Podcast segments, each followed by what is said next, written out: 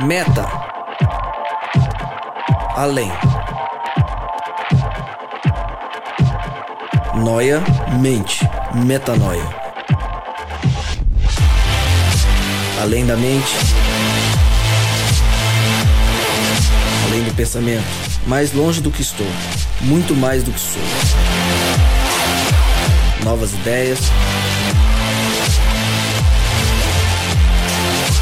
Novas convicções. Relevância.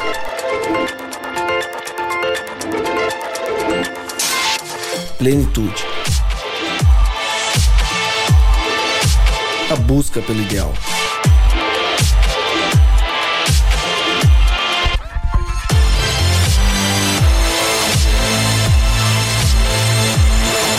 Metanoia. Expanda sua mente. É com muita alegria que eu anuncio que está no ar mais um podcast Metanoia. Sim, sim, sim, seja muito bem-vindo. Está no ar o podcast Metanoia 80. Exatamente, chegamos ao podcast Metanoia 80, Rodrigo Maciel. 80. Cara, a gente já tá chegando no 100, daqui 20 já tá no 100, Outro cara. dia eu fui olhar nossa planilha e aí eu olhei o 100 e falei, cara, o que, que vai ser o 100? A gente tem que pensar num, num tema parrudo pro Power, centésimo. Um power. dia especial, né?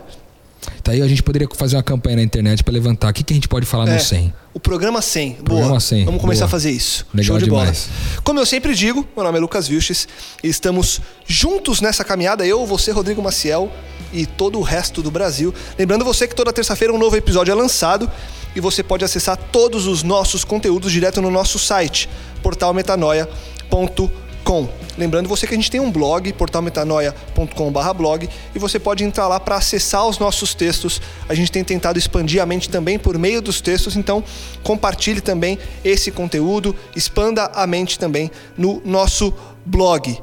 Convites feitos, anúncios dados. Vamos à nossa mesa.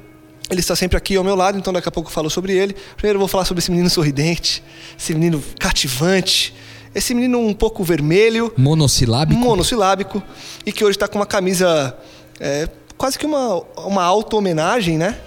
Por que, que você está com essa camisa hoje, Abelardo? Abelardo. Abelardo por quê, né? B. Gladson. Bezinho do papai. Baby. Obrigado mais uma vez pelo convite. Cara, toda vez que eu venho aqui eu sou zoado. Mas é e olha, é e- você vê que é toda vez mesmo, porque hoje, inclusive, ele tá ao lado de uma pessoa muito especial e ainda assim a gente não tá nem aí, Não né? tá nem aí. Essa camisa aqui tem uma cruz, cara.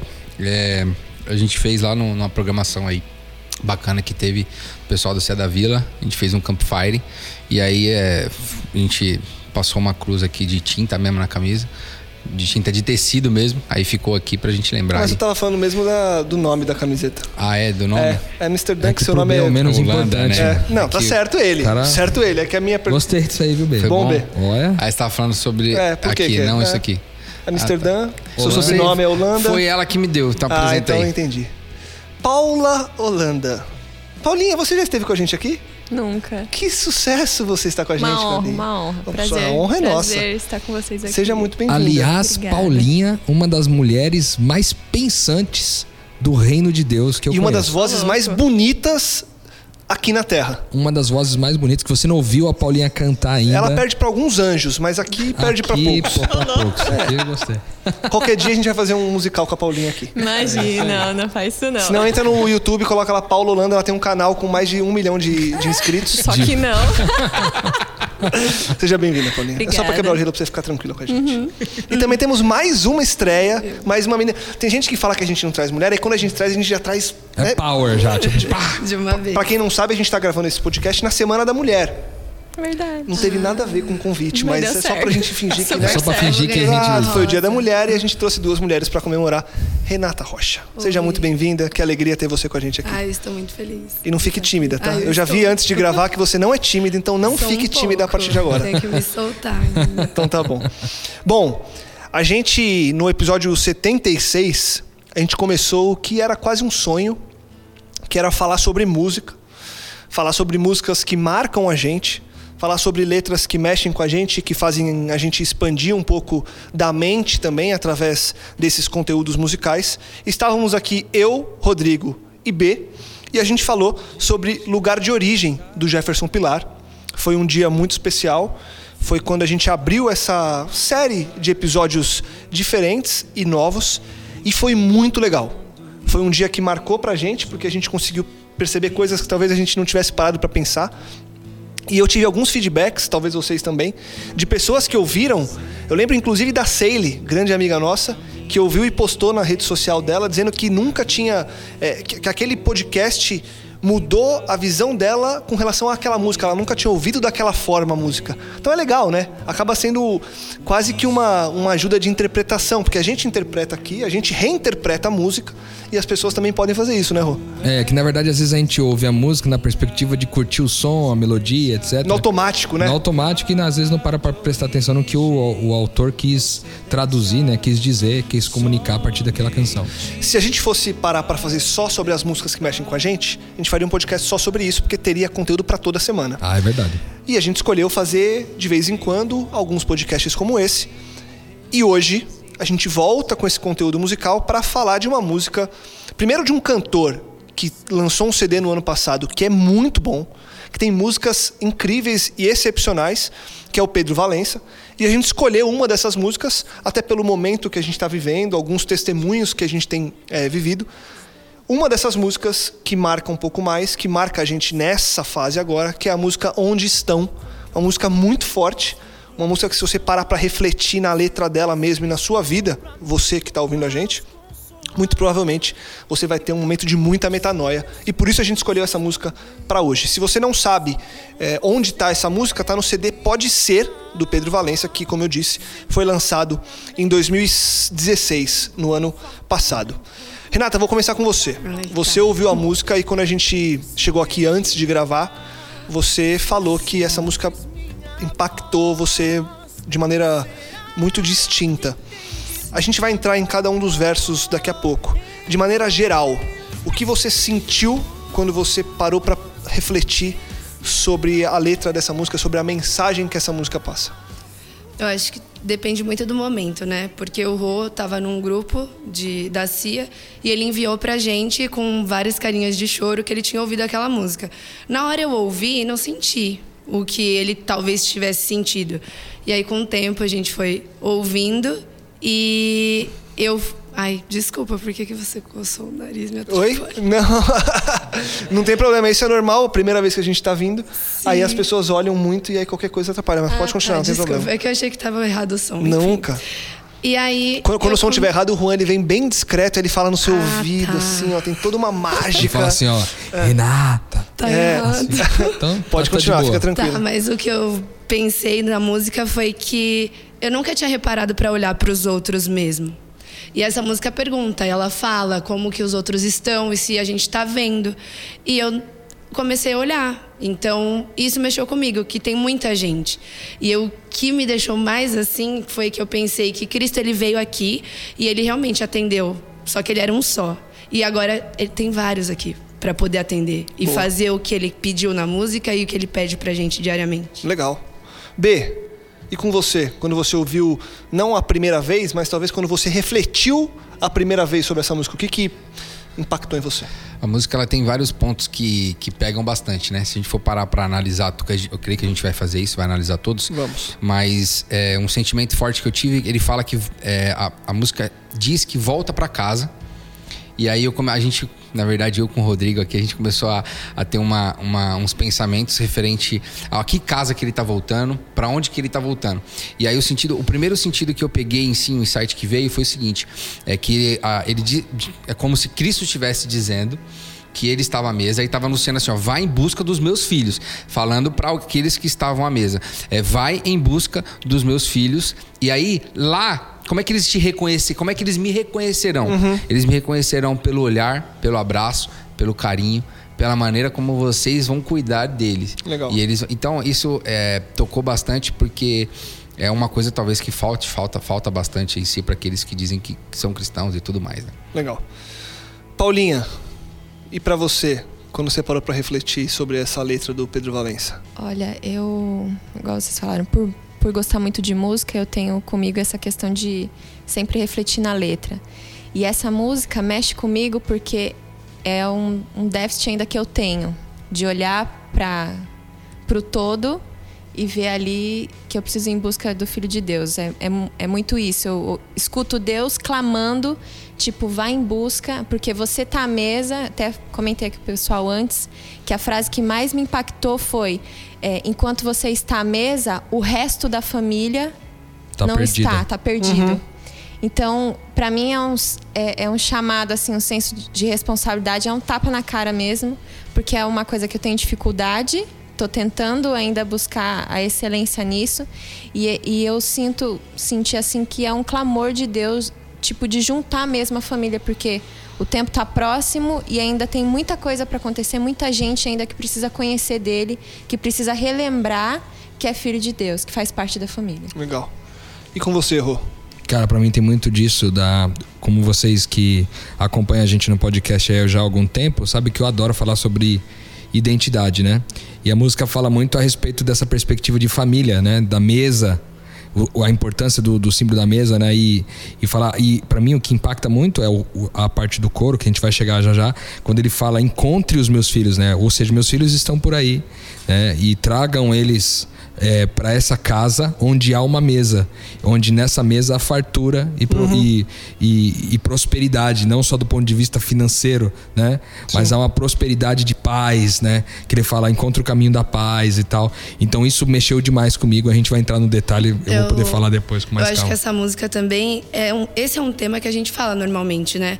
A gente fala de ah, olha pro próximo e tal, mas ela é muito visual. Quando você fala da mesa, você consegue ver as coisas. Parece que você tá vendo, eu tô vendo a mesa, eu tô vendo gente fora da mesa, eu tô vendo gente pedindo abraço, gente pedindo o olhar de Cristo. Ela faz você entrar de um jeito que você vê a música e vê o que tá sendo falado ali. É muito real, né? Ela começa com uma série de perguntas. Eu vou listar essas perguntas porque algumas delas elas vão reforçando os nossos questionamentos com relação a coisas muito reais.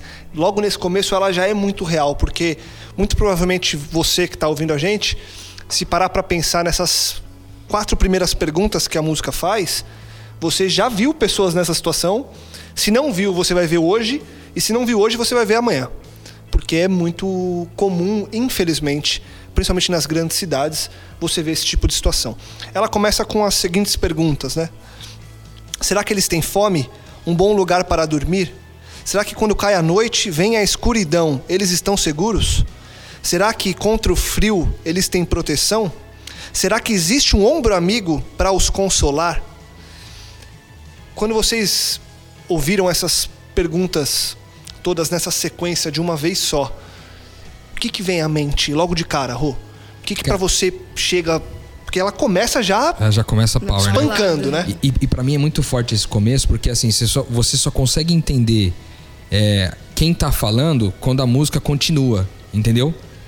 É, até a música continuar, você não sabe se quem tá falando é o cara que tá cantando, né? É a pessoa, no caso talvez querendo dizer eu, ou se é o é Deus falando. E aí ao- ao- na continuação da música você percebe que é Deus é, falando, é, será que eles têm fome e tal? É Deus dizendo, né? E aí pra mim a, a o primeiro impacto, cara, é assim, cara, eu já me preocupei com isso, mano. Entendeu? Eu já me preocupo, eu já fiz essas perguntas. Será que esse cara tá com fome? Será que esse cara tem um lugar pra dormir? Será que esse cara não vai passar frio à noite? Entendeu? Essas perguntas assim que, que traduzem uma preocupação, manja? Uma, um amor antecipado por eles, uma, um cuidado antecipado.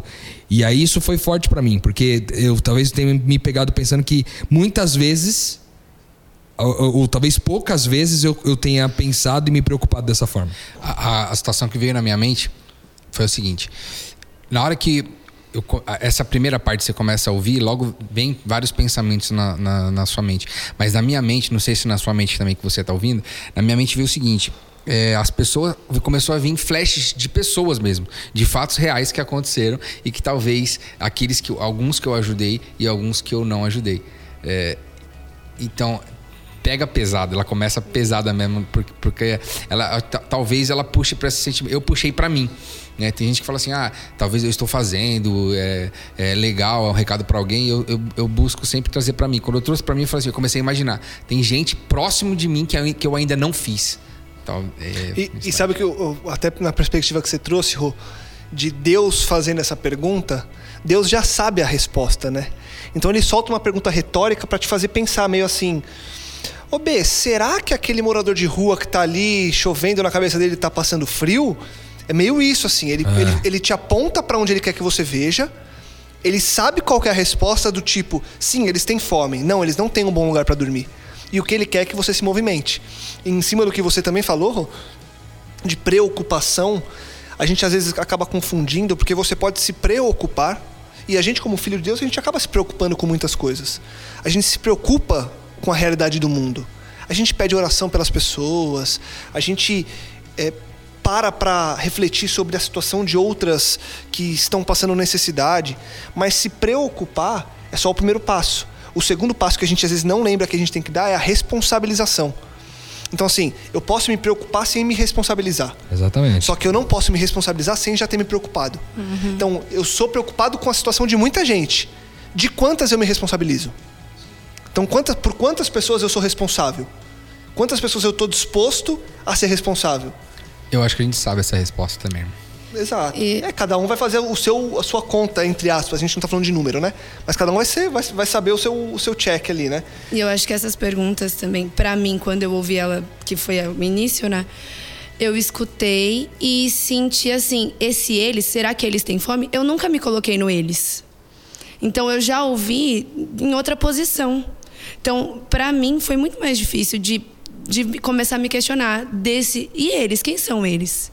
Eu não sei, pode ser a pessoa que está do meu lado, pode ser você que está aqui na mesa comigo, e a gente não sabe. Só que a gente já não se coloca nessa posição de eles, a gente já se coloca fora dela. Exato. E Paulinha, tem um, um ponto aqui, ó, na quarta pergunta que ele faz, que às vezes fica até porque as primeiras elas são, como a gente falou, visuais, né? A gente está falando de pessoas vulnerabilizadas pela sociedade. Então a gente está falando de é, pessoas que não têm comida, pessoas que não têm teto, pessoas que moram nas ruas e não se sentem seguras, frio, pessoas que passam frio também nas ruas. E aí na quarta pergunta, que também pode ser a essas pessoas, eu acho que ele entra num, num cenário. Ele amplia, ele né? Ele amplia, porque quando ele fala aqui, será que tem um ombro amigo para os consolar?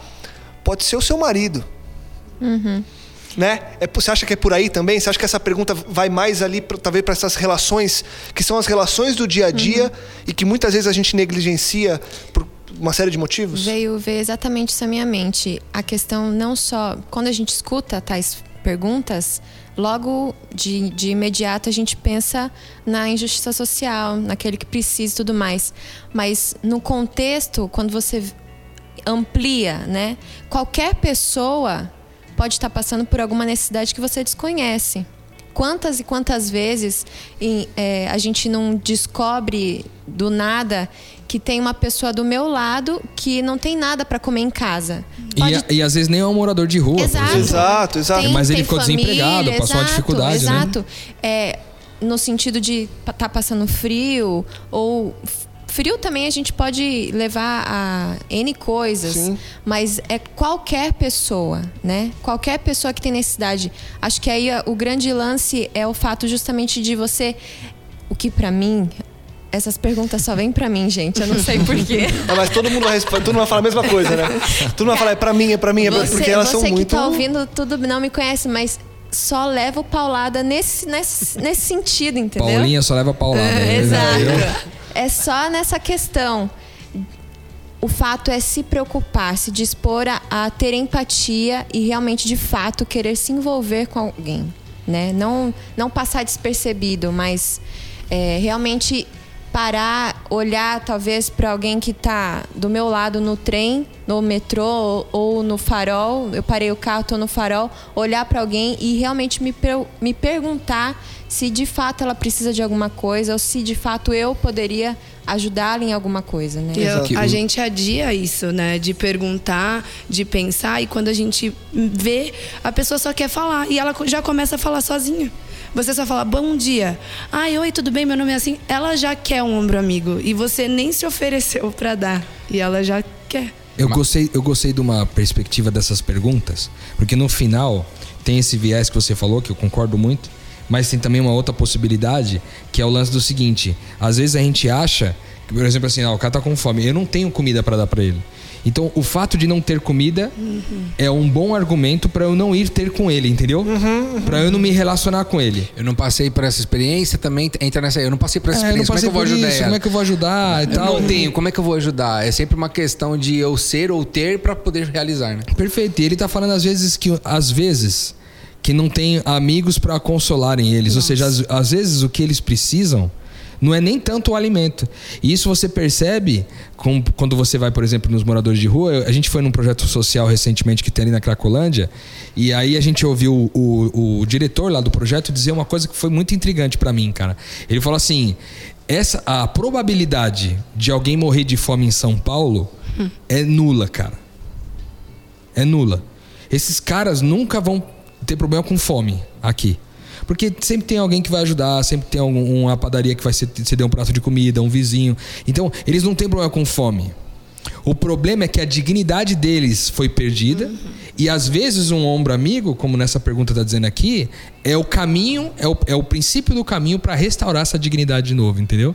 Então, é, às vezes não é só levar o alimento. Levar o alimento é muito bom, é necessário também, mas é, é mais profundo isso. O que, ele, o que ele quer dizer nessa última pergunta é a relação, entendeu? Porque eu posso levar o pão pro cara, eu posso dar a casa pro cara, o abrigo pro cara, a, a, a roupa pro cara que tá nu e etc. Eu posso fazer tudo isso sem me relacionar com ele. Sanar Sim. todas as necessidades materiais e Exatamente. ser Tipo, coloco lá e e vou embora pra minha sendo casa. ninguém e continuar Exato. sendo ninguém. E aí, nesse sentido, às vezes a, a, a relação não prevaleceu e talvez então não tenha sido na plenitude, não tenha sido completo. A justiça não foi completa, porque ela, ela sanou a necessidade, mas não valorizou a relação. O mais louco, desculpa, Lucas, é que pra frente, mais um pouquinho pra frente, sei que a gente vai chegar lá, mas. É, o é- B tá meio ansioso hoje, eu tô É, achando. desculpa. Mas é que, é, é que veio agora. É, mais pra frente ele fala assim, ó, talvez eles fala no, no início você já leva pra essa situação de injustiça social. Mas mais pra frente ele fala, talvez eles estejam é, precisando do meu abraço. Do é, é- o A negócio música vira. inteira trata desse lance da relação. Da É, relação, da cara. Tanto que daqui a pouco eu vou ler é, logo mais da mesa. Ela sempre tem esses símbolos da necessidade de muito mais do que dar comida, cobertor e um abraço, que o abraço seja uma relação e não só um abraço pelo abraço, né?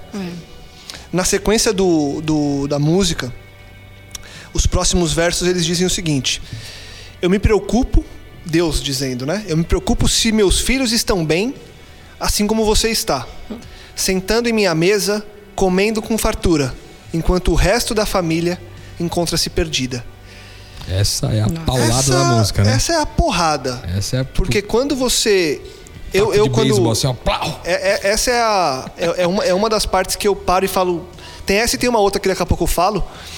Essa, quando você para e pensa, cara, será que as outras pessoas estão sentando à mesa? E não só a mesa farta de comida, mas a mesa como essa. Quantas pessoas têm a oportunidade de gastar uma hora do dia entre amigos? Será que elas estão desfrutando do benefício da relação, né, cara? Exatamente, porque não é só a mesa. Porque seria muito simples, né? Se fosse só a mesa. Se for só o pão, né? Ah, porque Se senão a gente, a gente arma um esquema aqui, a gente junta uma galera que tem dinheiro aí, conhece uma galera, uns empresários, coloca uma mesa no centro de São Paulo para os caras sentarem e comerem. Sim. Resolveu o problema? Pois é. Não. Às vezes até o próprio governo propicia isso, né? Sim. Disponibiliza lá um, um lugar para eles comerem, um lugar para eles ficarem, tipo um albergue ou algo do tipo. Mas no albergue tá cheio de gente sozinha, brother. E, e sabe o que me chama a atenção? E até ia colocar isso para você, Renata. Logo no começo, ele põe assim, dessa, dessa, dessa parte que eu li. Eu, me- eu me preocupo se meus filhos estão bem, assim como você está. Óbvio que o autor, ele tem um- uma visão. Olhando aqui agora, eu imagino Deus soltando essa frase ao vento e todo mundo ouvindo. É. O que, que isso significa? Que ele está dizendo que você está bem em detrimento do outro. Então, lembra que você falou, Rodi, putz, mas eu não tenho comida para ajudar. Mas Deus está dizendo aqui que você está bem tá também. bem. Então você tem o que, o que fazer por alguém. Entendeu? É isso isso aí. Ele falou pra coisa- todo mundo. Isso foi uma coisa que, eu- que me chamou a atenção quando ele fala: Eu me preocupo se os meus filhos estão bem, como vocês. Ele tá preocupado com os outros, mas ele já afirmou que você tá bem. E, e se ele tá preocupado com todo mundo, tá todo mundo bem, então Sim. sempre tem alguém precisando mais do que eu acho que eu preciso. Saca? Entra, entra naquela questão também de que é, se eu entendo a minha relação com Deus, de que eu já faço parte da família, a questão é Ele provê tudo. Então eu não tenho com o que me preocupar. Por isso ele diz: você já está bem, porque você entendeu que você faz parte. Agora a relação é o outro que ainda não entendeu isso. E o outro que não entendeu que seja ele o B, que é seu esposo, ou que seja ele um morador de rua, ele tá no mesmo patamar. Exato. Entendeu? É todo mundo igual, é porque é todo mundo da mesma família e todo mundo tá na mesa. Tem que estar tá na mesa. Fala, B. Fala, B. Cara, O B, tá, O o B, B eu vou, vou descrever a o B imagem. Para metanoia. B. Para aqui. O, o B tá agora com os olhos arregalados, com as duas mãos na cabeça, com a Boca boca, aberto. boca, boca aberto.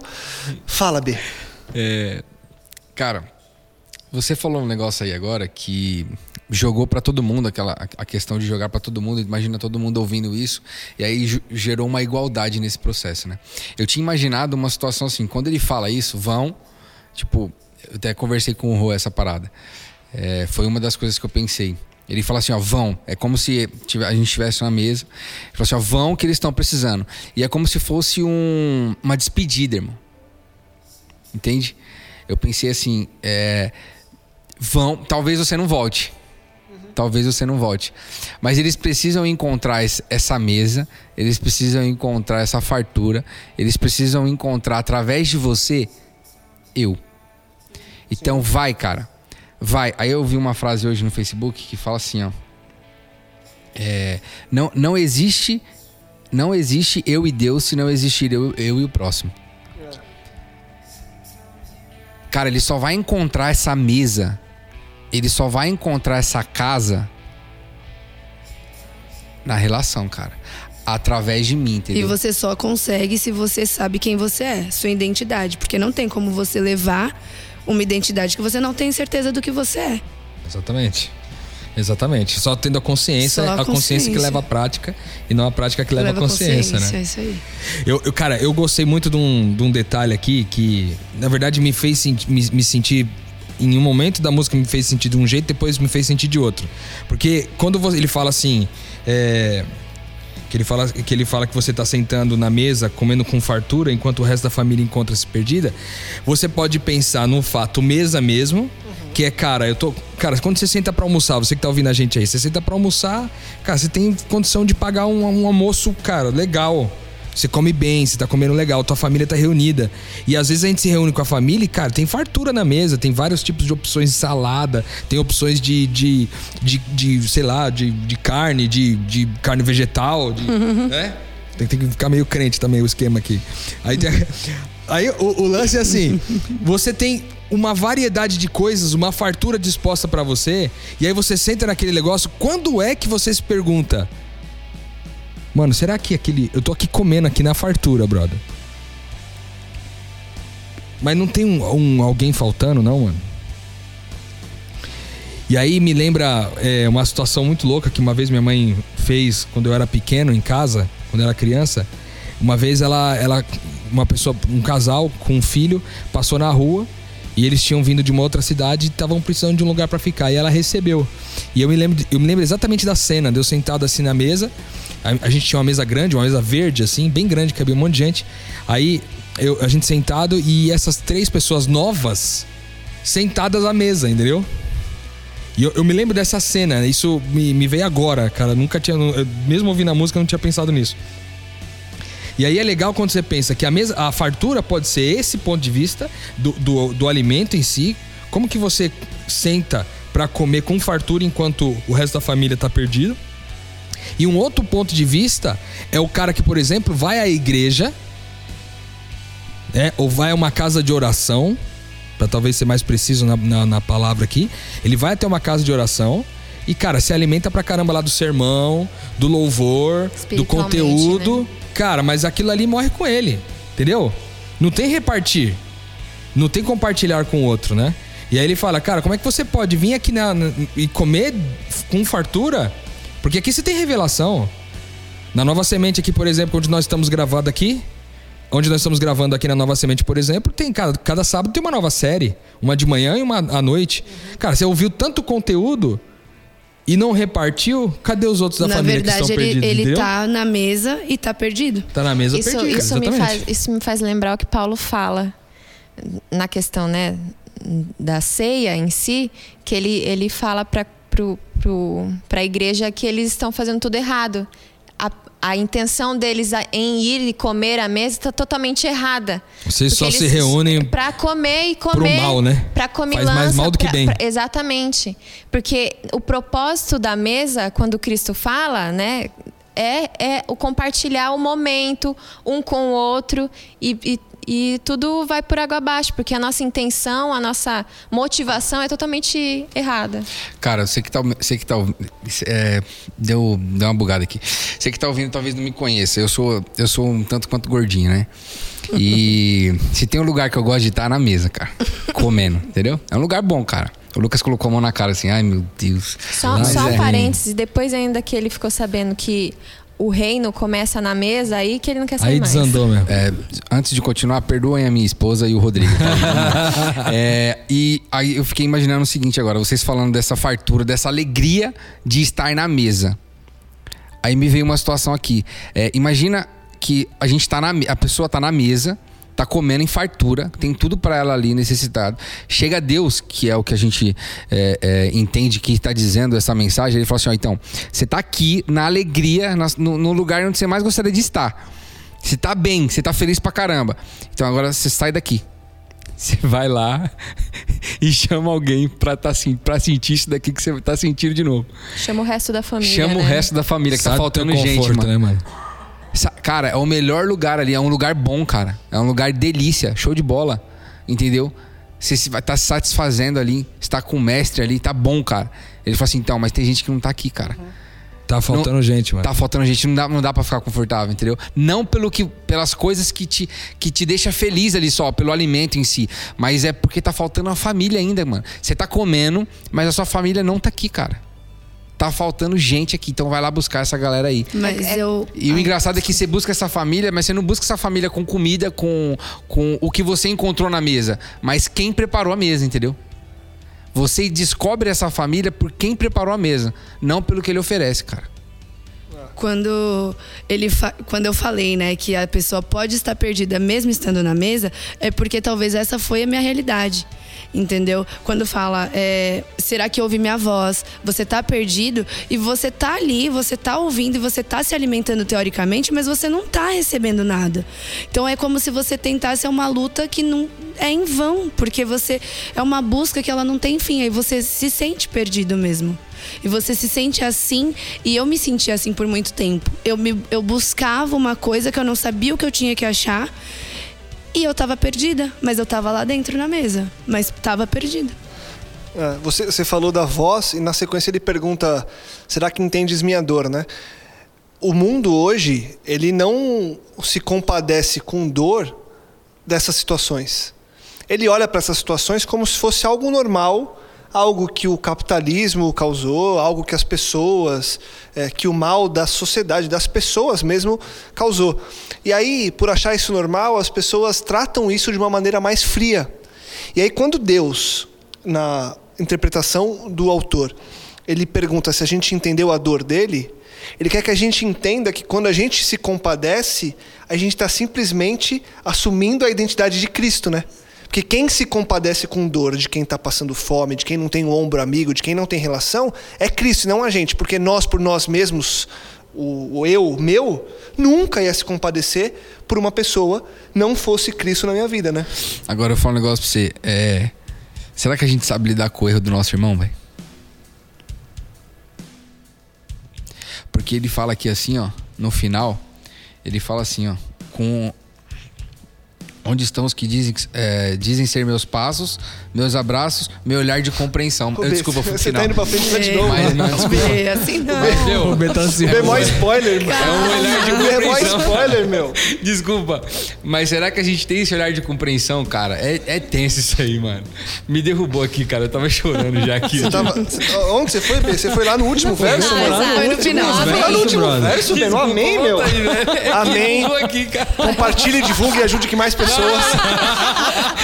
Ai, caramba. Cara, ô, ô, muito louco esse negócio da dor. Sabe o que eu pensei aqui agora, mano? Deu uma pane aqui, porque é o seguinte.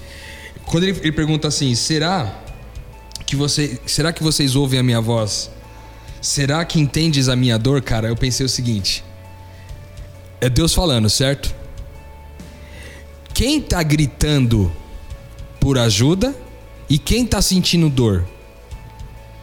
É o que tá sendo injustiçado socialmente, certo? Só que quem tá falando na música, mano, é Deus, mano. Deus. Deus. Então quem sente a dor do cara, bro? Deus. Deus. E quem, de quem é a voz que clama? Deus. Mano, olha, me arrepiei de fora a fora aqui, ó. Quando você vê o cara passando fome, brother, e ele tá clamando por comida, não é ele clamando, mano, mas é o Cristo que vive nele clamando, entendeu? Nossa, é brother, aquela- essa dor é o Cristo que. Por que, que Deus sente dor, mano? Por que, que Deus sente dor, mano? Porque Deus tá lá dentro do cara, mano. E ele tá sentindo na, na pele, na carne, a fome, brother. É a questão do corpo, né? Aquele que não sente a dor do outro tá fora do corpo. Tá fora do corpo, porque Que- o corpo inteiro sente a dor, né? Todo, se você machuca o dedo, seu corpo estremece inteiro. Ele não é mais o mesmo. Exato. Nossa. Pancada, né? Quando, quando a gente entende isso, e eu, eu acho que os artistas eles não são artistas à toa. Eu acho que mesmo que ele não tenha escrito da maneira que a gente está interpretando agora, a gente percebe uma, uma progressão da letra e da mensagem. Porque quando ele chega aqui nessa parte que ele vai falar da carregue nas cidades meu olhar, o meu olhar, Cristo, carregue o meu olhar, e eles me reconhecerão. Então as outras pessoas vão me reconhecer. E ele continua: Encontre os meus filhos, conte a eles do meu grande amor. Ensine o caminho de voltar para casa, o caminho de voltar para a paz. Essa parte também é uma pancada, né? Porque ele fala de a gente carregar o olhar dele, a gente fala de encontrar os filhos, o Rô já falou sobre identidade, é uma música que ela fala de identidade de, de começo ao, do começo ao final. Então a identidade ela tá intrínseca a isso de todos somos filhos de Deus. E na sequência ele fala da casa que o B eh, tinha antecipado no comecinho, mas a gente Desculpa. vai agora falar dela mesmo, tá, B? Tô acompanhando, tô acompanhando. Vai, desculpa. Esses três pontos, Renata, se você quiser começar. Eu o olhar, o queria- que, que é isso? Carregar esse olhar nas cidades e as pessoas vão te reconhecer pelo, Pelo olhar. olhar. Elas não vão te reconhecer por tudo que você fez agora há pouco. Sim. Pelo seu olhar, esse seu olhar de compaixão. Eu falei, né? Que, é que eu sou uma pessoa muito visual. Então, essa música, eu falei pro Rodrigo, eu, eu vim chorando, ouvindo no metrô, no ônibus, porque eu- onde eu olhava, eu tava vendo alguém que precisava de alguma coisa. Eu não sabia talvez o que era. E não tava sentado pedindo comida. Era alguém que tava passando pra mim, olhando pra mim e gritando: Meu, me ajuda. E, e, e aí veio uma situação que aconteceu hoje e que aconteceu anteriormente. É, todo mundo aqui, não sei, né? A maioria deve pegar ônibus e tem aquelas filas gigantes e eu nunca tinha comprado bilhete, então eu sempre ficava na fila para comprar. E aí tinha uma mulher e ela me pedia dinheiro. Eu tava bem no comecinho, eu entreguei. Aí meu irmão tava chegando, eu voltei para encontrar com ele. Quando eu vi, ela tava no final da fila contando tudo que ela tinha juntado na fila inteira. E ela tava rindo. Aí eu falei, nossa, ela foi, ela deve ter ganhado mais que eu, ficou na fila aqui e tava juntando dinheiro. E aí eu falei, não, a partir de hoje eu nunca mais vou dar dinheiro pra ninguém na rua. E, e decidi isso pra mim, decidi isso, tipo, há uns sete anos atrás, ou mais.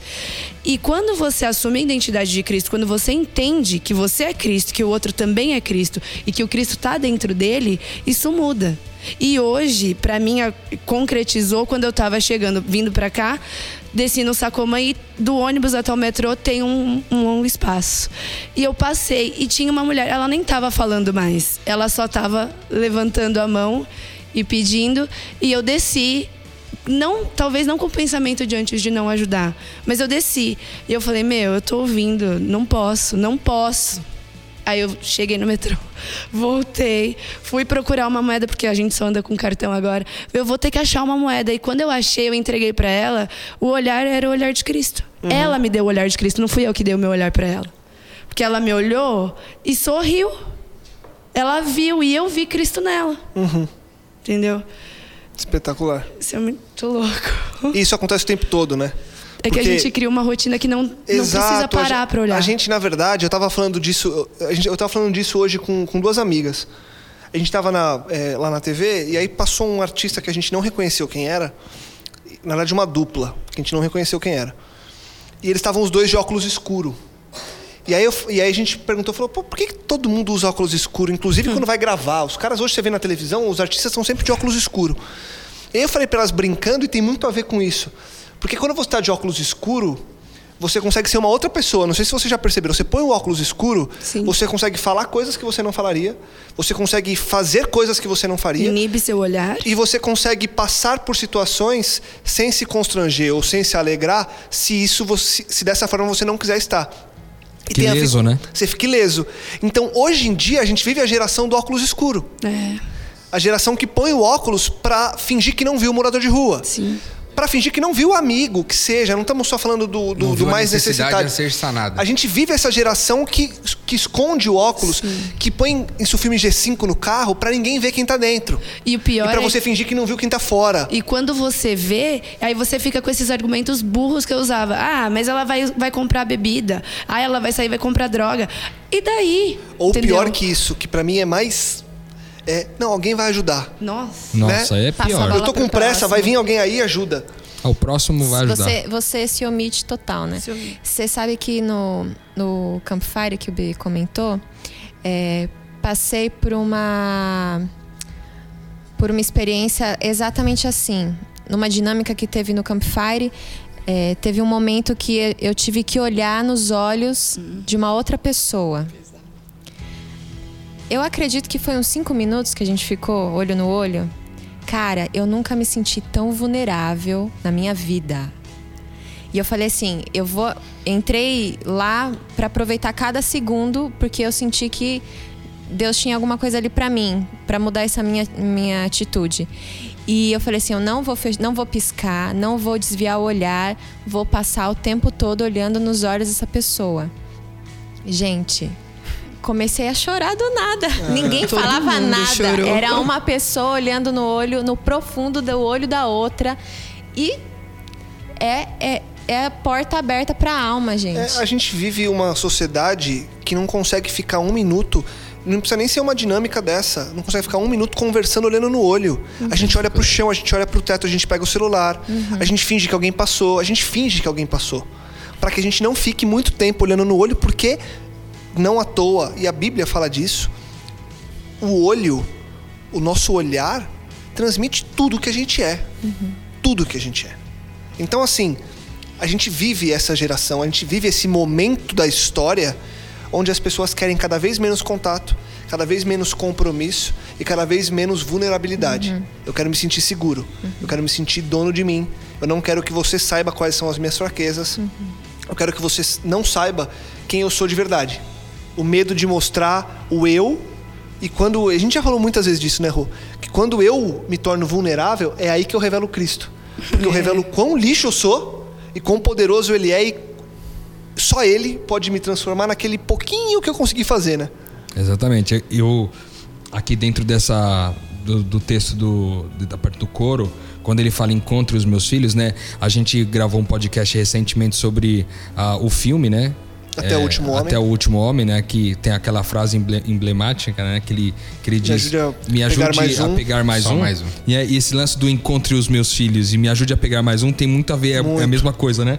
E um detalhe que ele fala, tipo, é, o meu, que quando você for abraçar alguém, que seja o meu abraço, que seja que seja eu, Jesus, abraçando. Quando você olhar para alguém, que seja eu, Jesus, olhando. E quando ele fala que, que vá com o meu olhar, me lembra de imediato o lance da compaixão, entendeu?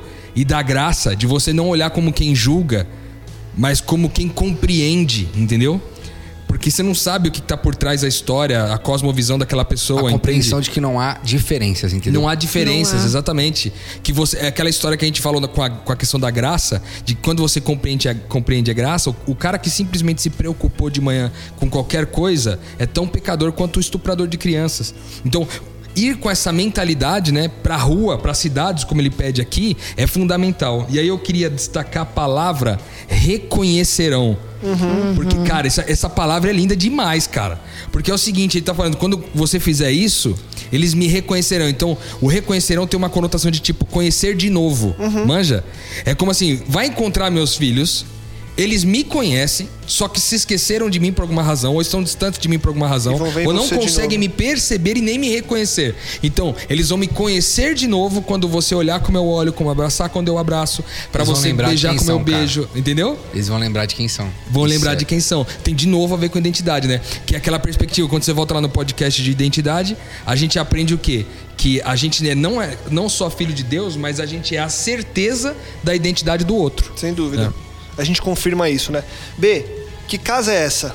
Cara, Na sequência ele fala: É. ensine, é, ensine o caminho de voltar para casa, o caminho de encontrar a paz. a gente depende, a gente pode pensar em várias situações. A gente pode pensar que seria o céu, volta para casa do céu em si, ensine eles o caminho de ir para o céu em si. Mas eu tenho a convicção de que se eu sou filho de Deus, o céu é meu por herança e eu sei que eu vou voltar para lá e tá tranquilo. Eu, eu acredito que não seja essa a referência. E aí tem a casa, é, a casa seria Cristo em si, porque ele fala assim que é, você vai encontrar paz nesse, nesse, nesse local. Até porque, é, roubando um pouco da mensagem da, da música do Jefferson Pilar que a gente falou no episódio 76. Perfeito. Ele é o lugar de origem, né? Ele, é a lugar- casa, ele é né? a A gente casa. falou sobre isso, né? E- é- é- nossa.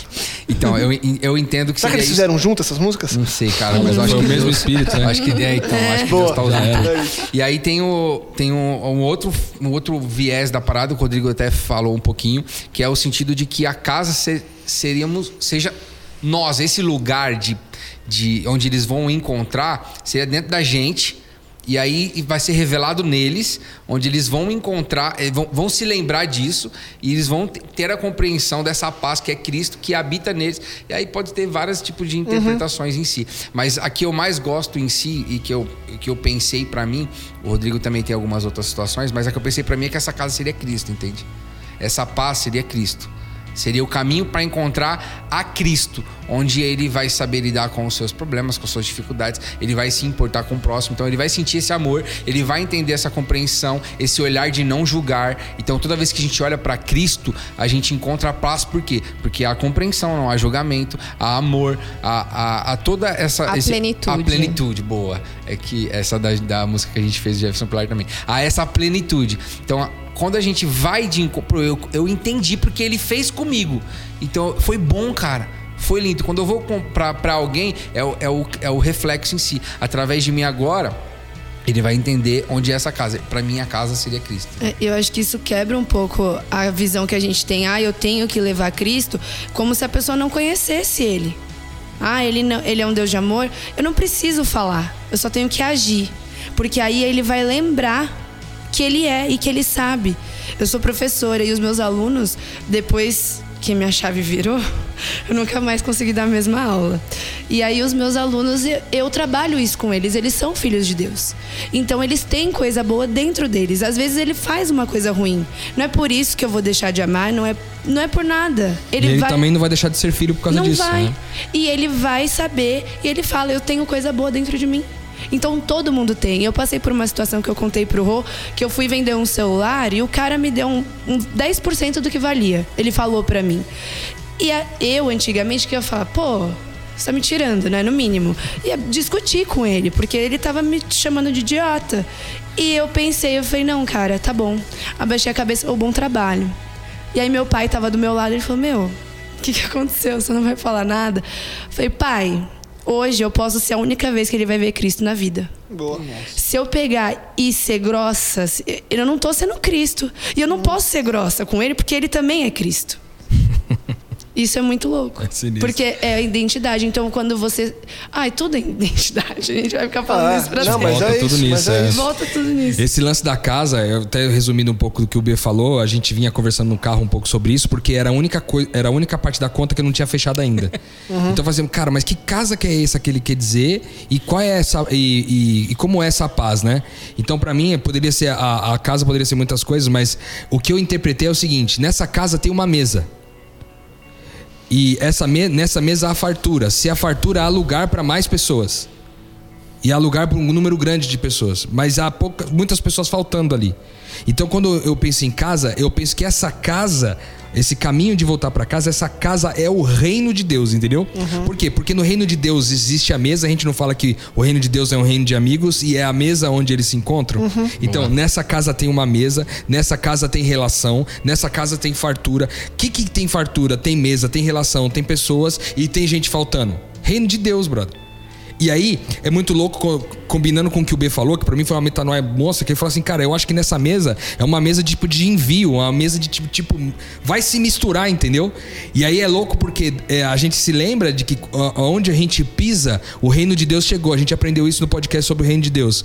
Onde a gente pisa, o reino de Deus chegou. Então, essa mesa, essa casa, esse abraço, essa fartura, quando você sai dessa mesa e vai ter com seu irmão lá na, na- na- no metrô, chegou pra ele o quê?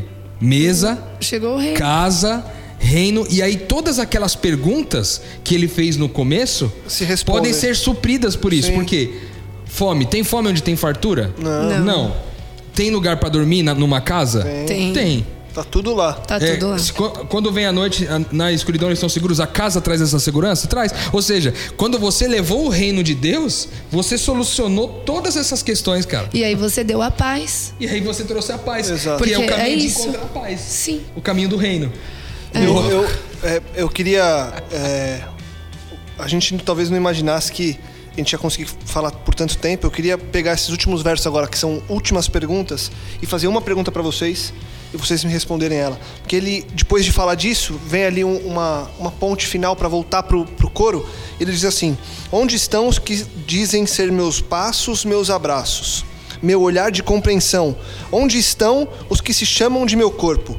Será que ouvem minha voz? Depois que a gente falou disso tudo, quase uma hora a gente conversando aqui, chega essa parte em que Deus faz perguntas, faz chamados, e no final ele faz perguntas de novo, dizendo: onde estão essas pessoas? E aí eu queria saber de vocês. B. O que, que você responderia para Deus? Eu sei que não é, o- não é o tipo de resposta fácil, mas nem que tiver que ser uma coisa simples, não precisa rebuscar na resposta. Se Deus perguntasse pra você. né? Agora, ele tá perguntando pra você assim, B, eu te descrevi o que eu sonho pra você. Onde está essa pessoa? O que você responderia pra Deus agora? Ou você ficaria em silêncio? Cara, não sei. Não tem problema. Tá aí. É isso. Eis-me tá aqui. Eu tô aqui.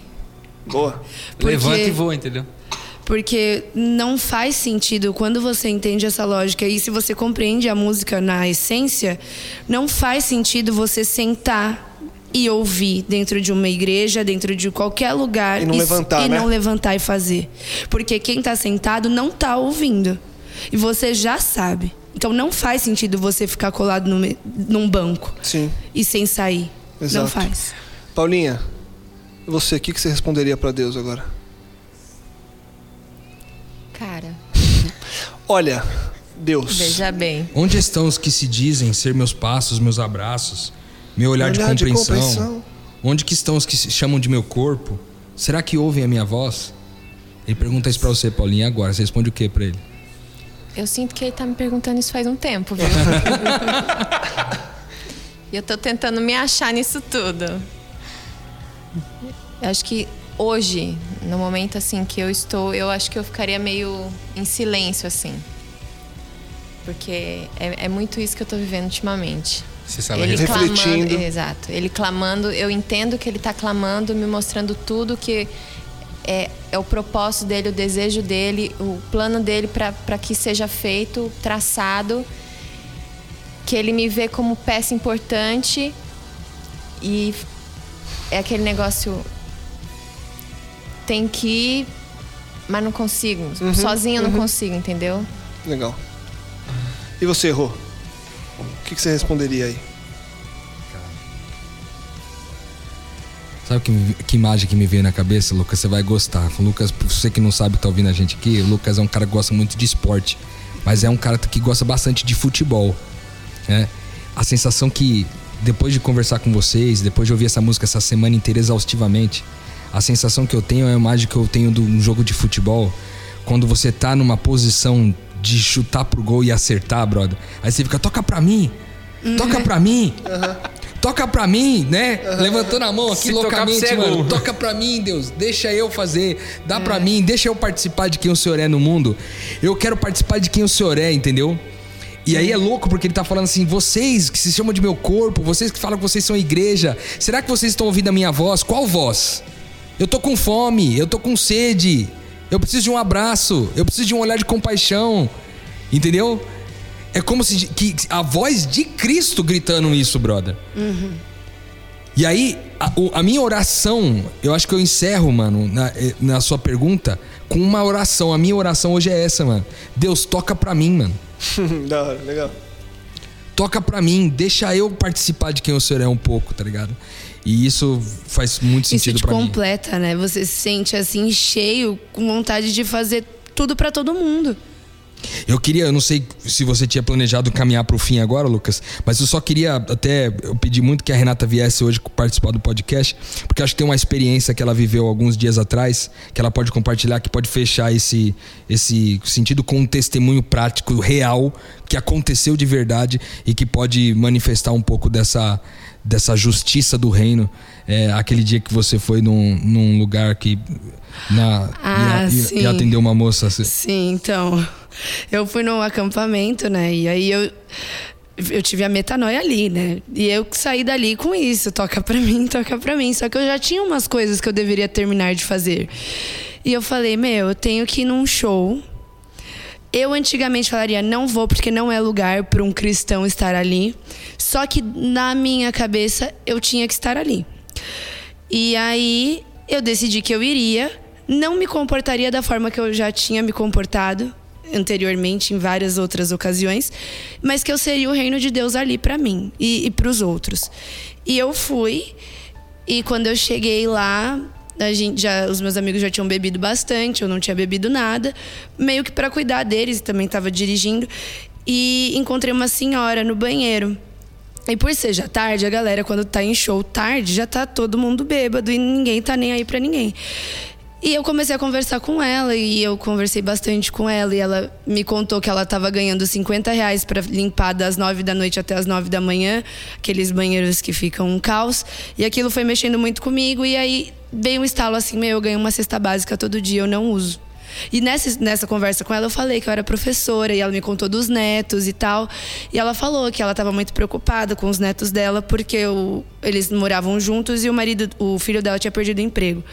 E eu falei, meu, eu vou dar minha cesta para você. Aí ela, você tá falando sério? Não, eu vou. Eu vou, eu me comprometo com você. Ela, você tá bêbada? Eu falei, não, eu tava segurando uma garrafa de água. Eu falei, não, não tô bêbada. Peguei o número dela. No outro dia, passou, eu chamei ela e ela falou assim: não, não acredito. Que você. Tipo, primeiro que eu anotei o número, que eu fui atrás e que eu falei com ela. E ela não acreditou. E sábado vou com o meu grupo de DNA da CIA entregar a cesta, que finalmente chegou. E, e é um compromisso que eu tenho que é um relacionamento, porque não vai ser uma, serão várias. E, e ela vai ver Cristo ali. E essa vontade de, tipo, eu quero dar tudo pra ela. Então, eu separei um dinheiro que eu vou dar pra ela, eu separei a cesta que eu vou dar pra ela. E é porque ela é minha irmã. Ela é filha igual a mim. Só que ela não sabe, eu tenho que trazer ela pra casa de volta. Legal. E para você que está ouvindo a gente, é, essas oportunidades surgem a todos os momentos. Basta que a gente esteja com o olhar apurado para enxergar. Como a gente fez no episódio com Jefferson Pilar, você vai ouvir em poucos segundos aí a música do Pedro Valença. Paulinha, obrigado. Dia de metanoia. A, a Paulinha achou que eu, que eu ia pedir para ela cantar. Deu ela, um ela tomou, ela aqui. deu, ela fez assim, ó.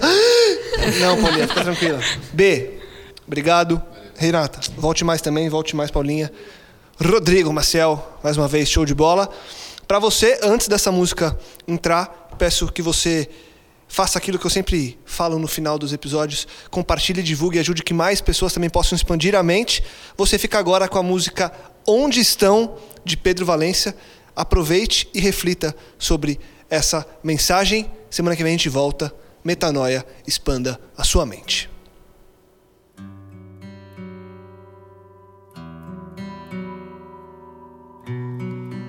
Será que eles têm fome? Um bom lugar para dormir. Será que quando cai a noite, vem a escuridão, eles estão seguros? Será que contra o frio eles têm proteção? Será que existe um ombro amigo para os consolar? Eu me preocupo se meus filhos estão bem, assim como você está sentado em minha mesa, comendo com fartura enquanto o resto da família encontra-se perdida. Será que ouves minha voz?